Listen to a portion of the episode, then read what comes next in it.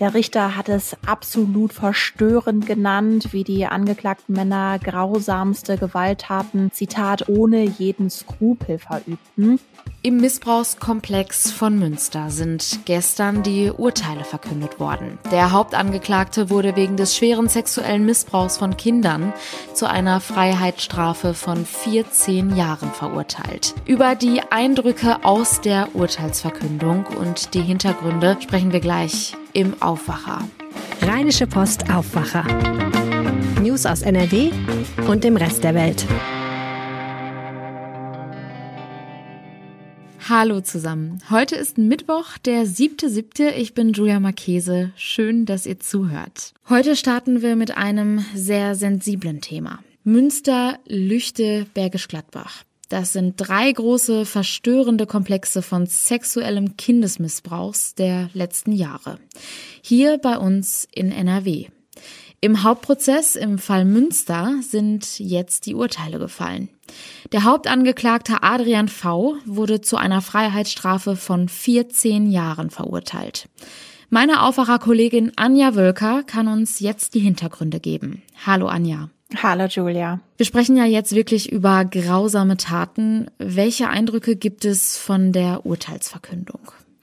Also es wurde ganz klar herausgestellt, dass selbst für erfahrene Berufsrichter die Grenzen des Vorstellbaren bei weitem überschritten wurde.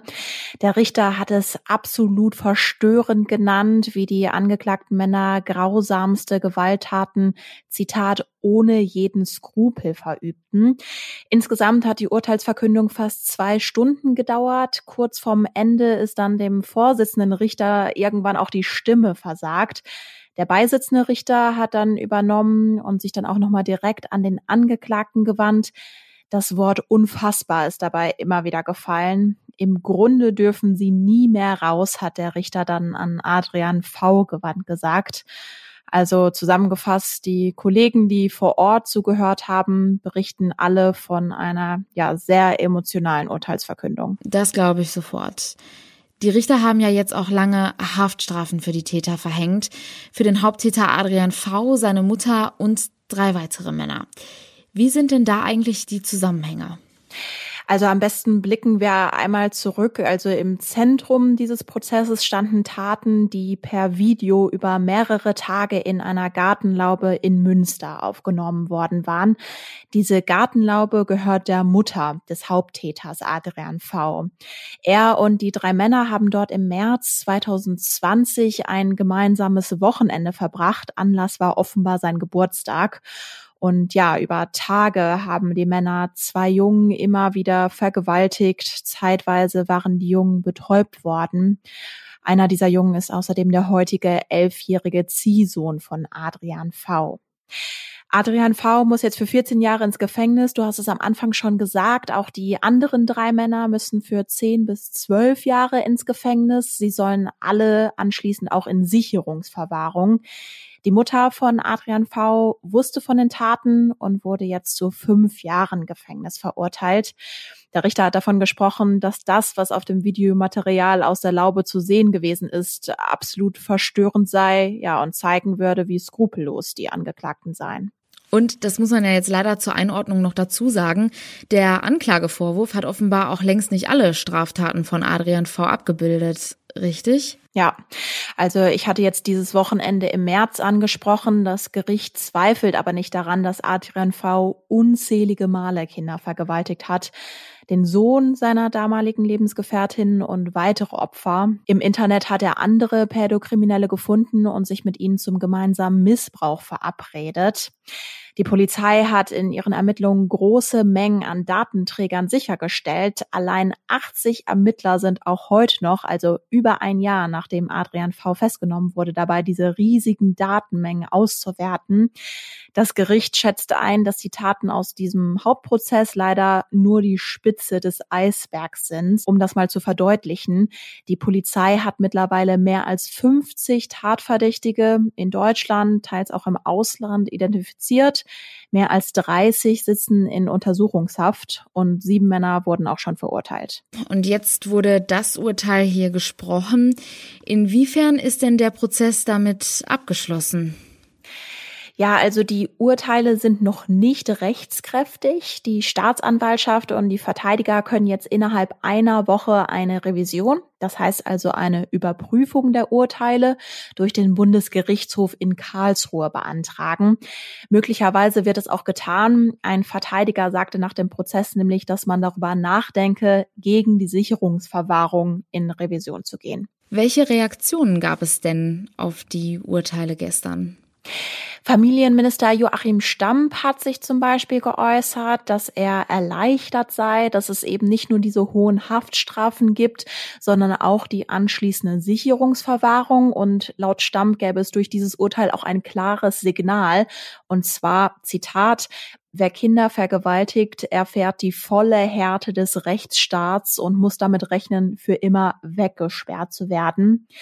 Auch der Oberbürgermeister von Münster, Markus Lewe, hat sich geäußert und sich bei den Ermittlern der Polizei und Staatsanwaltschaft bedankt. Er hat aber auch darauf verwiesen, dass durch diese Taten Kinderseelen ermordet sein worden. Wie geht es denn jetzt weiter? Also ich hatte ja schon erwähnt, dass weiter ermittelt wird und es wird auch definitiv noch weitere Prozesse geben. Das Landgericht Münster hat mir gesagt, dass im August zwei weitere Prozesse starten. In einem Prozess ist die ehemalige Lebensgefährtin von Adrian V angeklagt und in einem anderen Prozess ein Mann aus Wuppertal. Da wird es in Zukunft also auch noch weitere Urteile geben. Trotz der gestrigen Urteile bleibt das vermutlich noch ein Fall, der uns auch in Zukunft noch länger beschäftigen wird. Anja, vielen herzlichen Dank für die Hintergründe und diesen Einblick. Danke dir, Julia. Und wir kommen zu unserem zweiten Thema. Verspätungen, kaputte Klimaanlagen und teure Preise. Die Beliebtheit von Bus und Bahn in NRW ist in der Vergangenheit deutlich zurückgegangen. Nun hat auch die Pandemie Spuren bei den Verkehrsbetrieben hinterlassen. Aktuell steigen 40 Prozent weniger Gäste in den ÖPNV als noch vor der Pandemie. Die Verkehrsunternehmen und das Verkehrsministerium wollen nun etwas dagegen unternehmen und die Fahrt mit Bus und Bahn wieder attraktiver machen. Über die Einzelheiten spreche ich jetzt mit meinem Kollegen Viktor Marinov. Herzlich willkommen im Aufwacher. Hi. Viktor, 40 Prozent weniger ist ja schon eine beachtliche Zahl. Was bedeutet das denn für die Verkehrsunternehmen?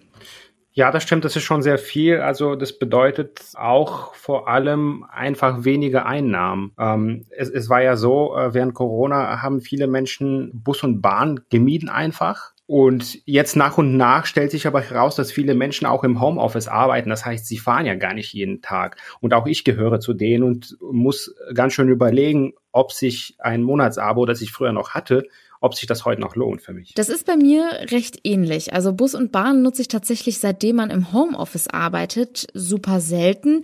Aber die Option, im Homeoffice zu arbeiten, die wird ja vermutlich auch noch länger ein Teil von uns bleiben. Wurden denn bislang schon Maßnahmen ergriffen, die quasi die Situation widerspiegeln? Also wurden die Fahrpläne angepasst oder andere Maßnahmen ergriffen? Ja, genau. Mancher, mancherorts äh, wurden natürlich äh, weniger Waggons zum Beispiel angeschlossen oder so.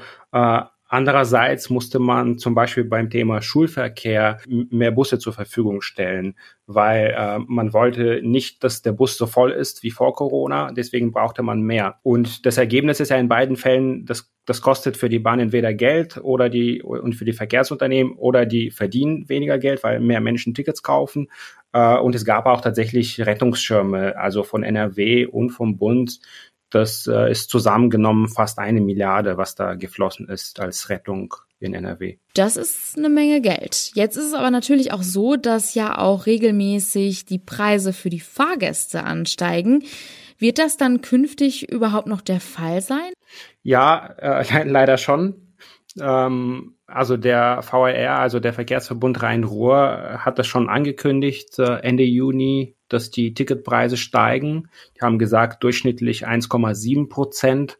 Und auch für die anderen äh, Verkehrsunternehmen in NRW steht das jetzt relativ klar fest. Also die haben das nicht alle angekündigt, aber es gibt wohl Gespräche, die laufen und man ist sich relativ sicher, dass die Preise auch da steigen werden. Aber ist das nicht dann schon wieder eher ein Grund zu sagen, dass mehr Menschen abspringen und sagen, das ist mir zu teuer?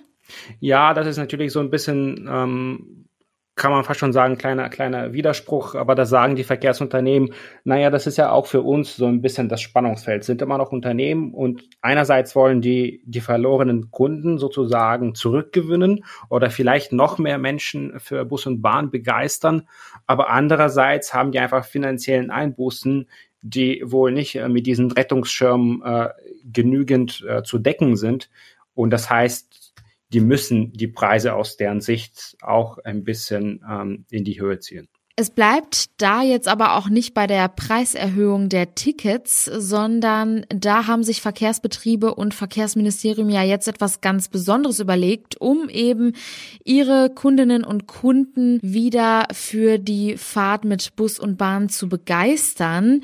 Und zwar wurden da jetzt Tarifmodelle entwickelt. Wie sehen diese Modelle aus? Genau, also einerseits testen die neue Ticketangebote und die sind äh, darauf abgezielt, worüber wir ganz am Anfang gesprochen haben, also diesen Trend zum Homeoffice, dass die Leute nicht mehr jeden Tag ins Büro fahren, sondern vielleicht an zehn Tagen im Monat, vielleicht an 15 Tagen im Monat. Und da gibt es jetzt äh, spezielle Tickets dafür. Äh, das eine, das heißt Flex-Ticket.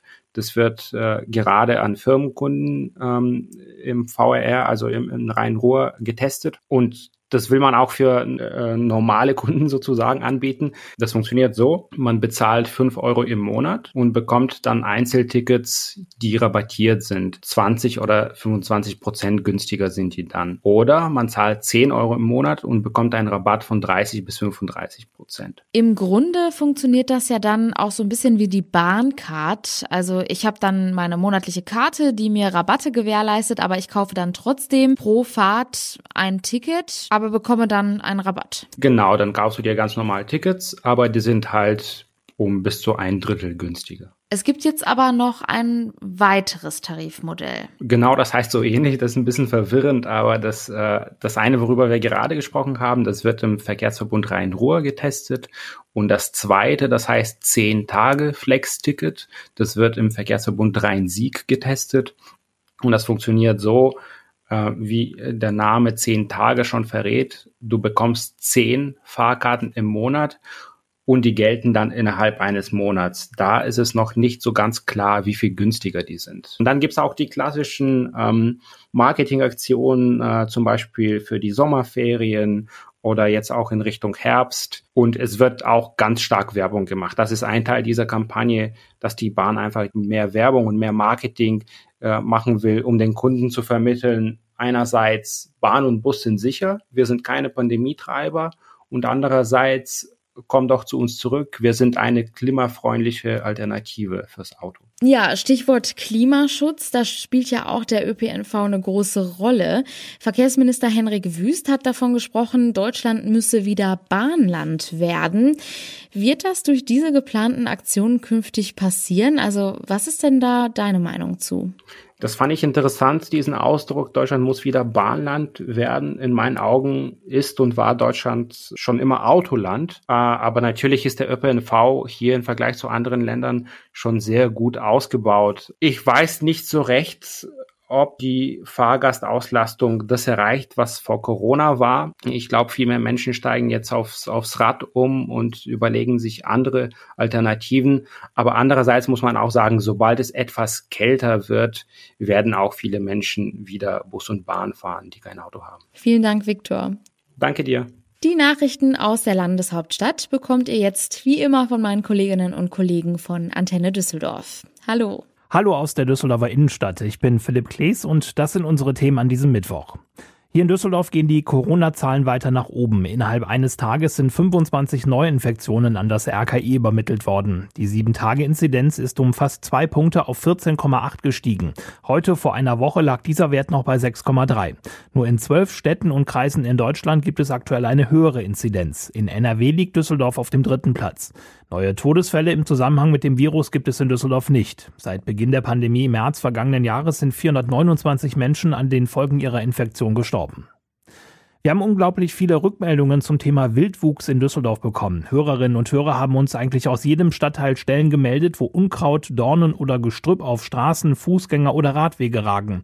Begünstigt durch das feuchtwarme Wetter sprießt es an vielen Stellen relativ unkontrolliert. Das ist auch dem ADFC ein Dorn im Auge, hat uns Sprecher Jan Philipp Holthoff gesagt. Hier sind vor allen Dingen auch Bereiche problematisch, wo vielleicht die Zuständigkeit nicht immer klar ist. Ist es jetzt das Gartenamt, ist es das Straßenverkehrsamt, ist es möglicherweise NRW oder der Bund, ist die Bahn möglicherweise zuständig. Also je nachdem, ob zum Beispiel ein, ein Radweg an, einer, an einem Bahndamm entlang läuft oder entlang einer Bundesautobahn irgendwie über reingeführt wird. Äh, hier gibt es an den Rampen dann unterschiedliche Zuständigkeiten. Der Allgemeine Deutsche Fahrradclub fordert deshalb eine zentrale Stelle bei der Stadt, über die Meldungen über Probleme an Geh- und Radwegen aufgenommen und an die zuständigen Stellen weitergeleitet werden. Diesem Wunsch schließen sich auch viele unserer Hörer an. Bei der Stadt haben wir nach einer Reaktion angefragt, bislang bislang aber noch keine abschließende Rückmeldung bekommen. An vielen Restaurants und Kneipen in der Stadt kleben aktuell Aushänge mit der Aufschrift Personal gesucht. Durch die Corona-Pandemie haben viele Gastronomen einen großen Teil ihres Personals verloren. Statt zu kochen oder Getränke zu servieren, wird jetzt zum Beispiel an der Supermarktkasse oder im Testzentrum gearbeitet. Innerhalb des letzten Jahres hat jeder vierte Beschäftigte in Düsseldorf den Job als Koch, Hotelangestellte oder Servicekraft aufgegeben. Das hat die Gewerkschaft Nahrung Genuss Gaststätten mitgeteilt. Einem Großteil der Betriebe fehle somit das Personal, um die Gäste bewirten zu können. Laut der Gewerkschaft seien vor allem die Einkommenseinbußen durch die Kurzarbeit dafür verantwortlich. Wenn man in Anwalts- oder Arztpraxen die Büroorganisation übernehme oder in Supermärkten zwei Euro mehr pro Stunde verdiene, dürfe es niemanden überraschen, dass sich die Menschen neu orientieren, heißt es. Online bestellte und bezahlte Ware können Sie bei uns an der Warenannahme abholen. Das ist der Aushang für Saturn-Kunden, die im B8 Center in Flingern seit dieser Woche vor verschlossenen Türen stehen. Die Filiale ist vorläufig geschlossen. An der Werdener Straße soll in den kommenden Jahren ein neues Quartier entstehen. Dafür soll das B8 Center an der Ecke teilweise oder komplett abgerissen werden. Für die rund 40 Mitarbeiter der Saturn-Filiale dort war klar, dass Ende September die Lichter ausgehen. Dass der Markt aber nun seit Montag geschlossen ist, kam für viele überraschend. Vom Betriebsrat heißt es, man habe kurz vor dem Wochenende davon erfahren, nachdem eine Verhandlungsrunde gescheitert war. Ob die Filiale noch einmal öffnet und wie es mit den Mitarbeitern weitergeht, ist noch offen. Sie seien nun seit Montag freigestellt.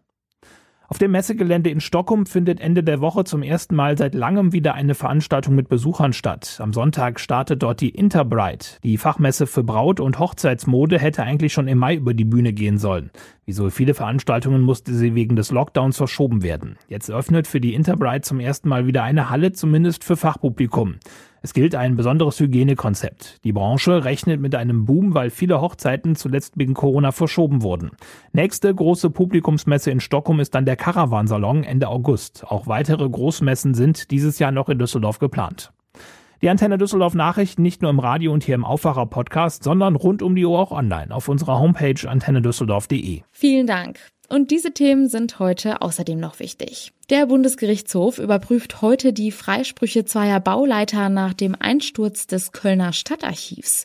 Bei dem Einsturz am 3. März 2009 waren zwei Anwohner ums Leben gekommen. Das Kölner Landgericht hatte bereits 2018 geurteilt, dass die zwei Männer die Sorgfaltspflicht verletzt hätten, dies aber nicht ursächlich gewesen sei. Die Staatsanwaltschaft hat Revision eingelegt. Die Staatskanzleien der Bundesländer wollen künftig wieder Großveranstaltungen erlauben. Schon zum Start der nächsten Bundesliga-Saison wollen die Länder große Sportveranstaltungen mit bis zu 25.000 Besuchern zulassen. Für Kulturveranstaltungen mit mehr als 5.000 zeitgleich Anwesenden sollen auf Grundlage der jeweiligen Landesregelungen Vorgaben für Schutz- und Hygienekonzepte getroffen werden. Zum Schluss noch ein kurzer Blick aufs Wetter. Das sieht etwas besser aus als die letzten Tage. Es bleibt meist niederschlagsfrei niederschlagsfrei bei Höchstwerten von 23 bis 26 Grad. Am Abend sind dann aber auch kurze Gewitter möglich, das meldet der Deutsche Wetterdienst. Morgen startet der Tag dann aber wieder wechselnd bewölkt und mit teils kräftigen Schauern oder Gewittern.